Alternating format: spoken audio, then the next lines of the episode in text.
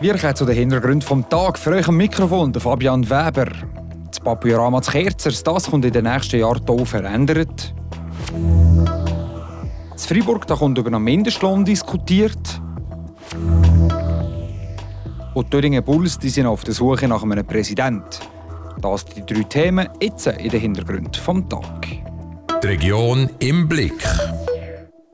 Radio FR an diesem Dienstag am Abend. Das Papiorama, das kennen ihr glaube ich alle, oder? Die meisten von euch waren sicher schon mal in der grossen Kuppel, die voll Schmetterlingen ist. Über die Jahre da hat sich das Papiorama aber verändert und weiterentwickelt und genau das passiert auch momentan. Die Realisierung des Grossprojekts die dauert voraussichtlich sieben Jahre. Was die Besucherinnen und Besucher als erwartet, das weiß Tracy Meder. Ein erweiterter Aussenbereich, ein Indoor-Spielplatz, ein überdachter Fußgängerweg vom Bahnhof bis zum Eingang und sonst ganz viele neue Ausstellungen.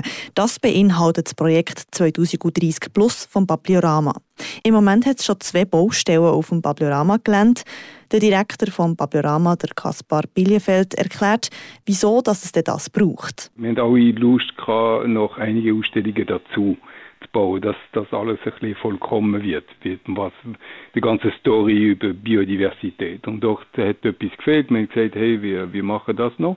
Ein wichtiger Faktor ist auch, dass wir, wir haben natürlich viele Besucher und wir sind sehr froh, aber für die Besucher ist es manchmal nicht so komfortabel am Wochenende. Also soll auch ein bisschen mehr Platz geschaffen werden. Gerade zwei Projekte sollten schon im Frühling 2024 bereit sein. Die Liste der Projekte ist aber lang, darum geht es danach schon weiter. Im nächsten Jahr werden wir wahrscheinlich das neue Restaurant teilen und Konferenzräume können brauchen und während äh, dem werden wir wahrscheinlich auch den Wintergarten bauen. Also es läuft überall etwas. Sagt der Gaspar Bielefeld. Ihm und seinem Team ist es bei diesem Grossprojekt vor allem wichtig gewesen, dass man nicht noch viel Fläche braucht, sondern eher in die Höhe baut. Vieles, was neu entsteht, wird auch gerade direkt neben den bestehenden Gebäuden gebaut, wie zum Beispiel der tropische Garten Canopea. Mit äh, Canopea zum Beispiel haben wir, dass die ganze Fläche vom Gebäude ist etwa 1000 Quadratmeter. Das heißt total dort für die Besucher wird etwa 2500 Quadratmeter mehr sein. Das Projekt ist öffentlich aufgelegt. Man kann gegen die Erweiterungen Einsprachen erheben. Bis jetzt war das aber nicht der Fall, sagt der Kaspar Wielefeld. Wir sind natürlich relativ isoliert hier und wir stören auch niemand. Und äh, ja, wir, haben eigentlich noch nie äh, eine Einsprache gehabt. Aber wir tun natürlich auch mit den Nachbarn haben wir auch relativ viele Projekte zusammen, äh, auch mit Solarstrom und alles. Also wir, als, als Grundprinzip schaffen wir gerne mit allen. Schon gleich gibt es also für alle Papiorama-Fans neue Sachen zu sehen. Bis spätestens 2030 sollte das 14 Millionen Projekt fertig sein. 23 Franken pro Stunde, weniger soll im Kanton Freiburg niemand verdienen. Das fordert die Mindestlohninitiative, die Anfang Monat lanciert ist. Das gefällt aber nicht allen. Der Beitrag dazu von Iris Wippich. In ein paar Kantonen gibt es schon einen fixen Mindestlohn, etwa in Neuenburg, Genf oder im Jura. Jetzt soll die Maßnahme auch im Kanton Fribourg eingeführt werden. Das fordert das Bündnis aus Gewerkschaften und linke Parteien. Die Unterschriftensammlung ist schon gestartet. Die Milka Ivanovic vom Friburger Gewerkschaftsbund erklärt,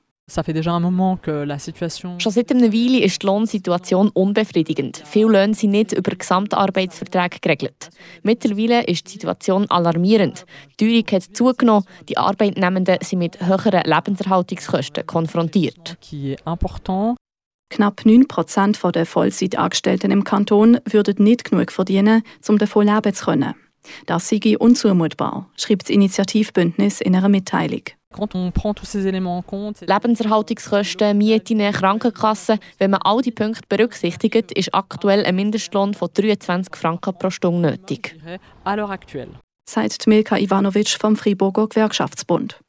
Der Vizepräsident von der SVP Fribourg, Adrian Brücker, sagt, es sei aber nicht Aufgabe vom Staat, das festzulegen. Wir von unserer Seite haben nachher das Gefühl, dass das eine schädliche Initiative ist, dass äh, das für einen Werkplatz nicht eine gute Sache ist, dass unser System, so wie wir es bis dato kennen, eigentlich äh, am besten sich bewährt hat und dass Lohnsache eigentlich zwischen Arbeitgeber und Arbeitnehmer soll gemacht kommen und nicht die Aufgabe vom Staat oder von der Verwaltung ist. Eine ähnliche Meinung hat der Präsident von der Mitte Freiburg, der Damiano Lepori. Was wichtig ist auf jeden Fall für die Mittepartei ist, dass äh, wir haben auch äh, ein bisschen Freiheit äh, in den Wirtschaft. Äh, in der Schweiz glücklicherweise gibt es normalerweise kein Problem äh, für äh, diese Fragen. Die, die Syndikat, die Unionen können auf jeden Fall auch mit den Firmen äh, direkt sprechen und äh, Lösungen finden. Und es ist immer ein bisschen kompliziert und nicht eine gute Idee, wenn der Staat alles macht. Wie es mit der Mindestlohninitiative für den Kanton Freiburg weitergeht, zeigt sich Ende November. Bis dann müssen Initianten 6000 Unterschriften sammeln. Ob ihnen das gelingt, das kommt eben Ende November raus, wenn die Stimmen müssen abgeben müssen. Hier da machen wir jetzt weiter mit den Nachrichten vom heutigen Tag. Die kommen von der Corinna Zuchinder. Die Kantonspolizei Freiburg hat bei einer Großkontrolle in Bühl letzten Freitag 23 Fahrzeuge untersucht. Bei gut einem Drittel davon wurden Verstöße festgestellt, die mit einer Anzeige endeten, schreibt die Kantonspolizei in einer Mitteilung. Parallel dazu kontrollierte die Polizei über 870 Fahrzeuge mit dem mobilen Radar. 34 davon fuhren zu schnell. In den bernischen Wäldern müssen Hunde auch während der Brutzeit von Wildtieren nicht an die Leine genommen werden. Der Bernische Große Rat hat heute ein entsprechendes Postulat knapp abgelehnt. Das Postulat wollte, dass junge Wildtiere besser vor Hunden geschützt werden. Bern solle deshalb die Regelung der Nachbarkantone, wie zum Beispiel diejenige des Kantons Freiburg, übernehmen. Der Berner Regierungsrat war bereit, eine Leinenpflicht von Anfang April bis Ende Juli zu prüfen. Die Ratsmehrheit lehnte den Vorstoß aber ab. Die defekte Zwischendecke im Gotthardstraßentunnel ist in der Nacht auf heute zurückgebaut worden. Das Bundesamt für Straßen Astra untersucht nun, ob ein Zusammenhang zwischen den laufenden Arbeiten für den Bau der zweiten Röhre und den für die Schäden vermuteten Spannungsumlagerungen besteht. Das Astra geht weiterhin davon aus, dass der Gotthardstraßentunnel noch in dieser Woche wieder für den Verkehr freigegeben werden kann. Die Dödingen Bulls die sind nur noch ein paar Tage vom Saisonstart weg und sie sind aber auf der Suche nach einem neuen Präsidenten. Der Vorstandsposten der ist seit dem Rücktritt von Josef Bleck in Beriswil der Frühling vakant. Eine Nachfolgerin oder einen Nachfolger zu finden, das ist alles andere als einfach. Im Beitrag von Martin Zbinde erklärt der Rolf Frey, Mitglied vom Vorstand der Tüdingen Bulls, die Gründe, wieso dass man sich so schwer tut, einen neuen Präsident oder eine neue Präsidentin zu finden. Diesen Samstag geht es los mit der neuen Hockeysaison der Düdingen Bulls. Zum ersten Mal geht für Düdinger eine Hockeysaison los, ohne Unterstützung vom Clubpräsidenten unter den Zuschauenden. Seit dem April nämlich sind Düdingen Bulls auf der Suche nach einer neuen Clubführung. Bis jetzt ohne Erfolg. Weil der Josef Blecki Beresil zu ersetzen, ist fast unmöglich, erklärt der Rolf Frey vom Vorstand. Das gibt es einfach nicht mehr das zweite Mal so jemand. Und ich bin gleich gut drauf. Ich glaube, wir haben eine gute Mannschaft, wir haben ein gutes Team, wir sind sehr kollegial und dort drinnen hat es sehr viel Platz für neue Ideen und neue Leute, neue Energie und in dem Sinne suchen wir wirklich aktiv jemanden. Bis heute ist niemand in der engeren Wahl. Wer in Frage kommt, ist hingegen klar. Es braucht jemanden aus der Region, also von Düdingen oder sicher ein Seisler.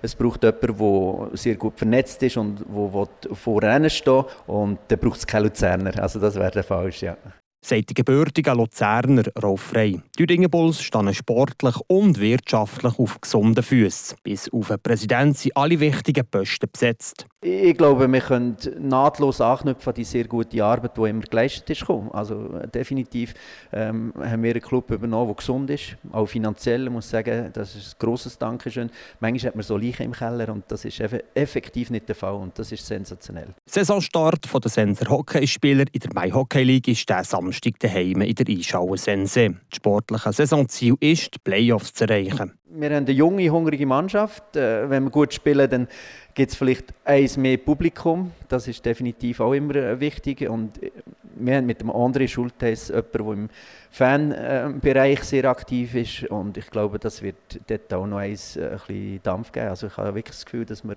auf guter Basis aufbauen können. Ja. Letztes Jahr haben Düdingen Bulls im Schnitt 250 Fans im Stadion dürfen begrüßen. Das ist aber der zweitschlechteste Schnitt von allen zwölf Teams. Nur Bülach hat weniger Leute angezogen. Also geht es bei den Bulls Club intern auch Punkt auf Fans darum, neue Leute zu gewinnen. Ob also die Thüringen Bulls schon bald um ja Präsident gewinnen und allenfalls auch ein bisschen mehr Fans im Stadion haben, das zeigt sich dann ab am Samstag, wenn sie die frische Saison starten. Damit sind wir jetzt hier am Schluss von der Hintergrund vom heutigen Tag. Für euch im Studio war der Fabian Weber. Ciao zusammen. Das bewegt heute Freiburg. Freiburg aus seiner Geschichte. Ging auf frapp.ch.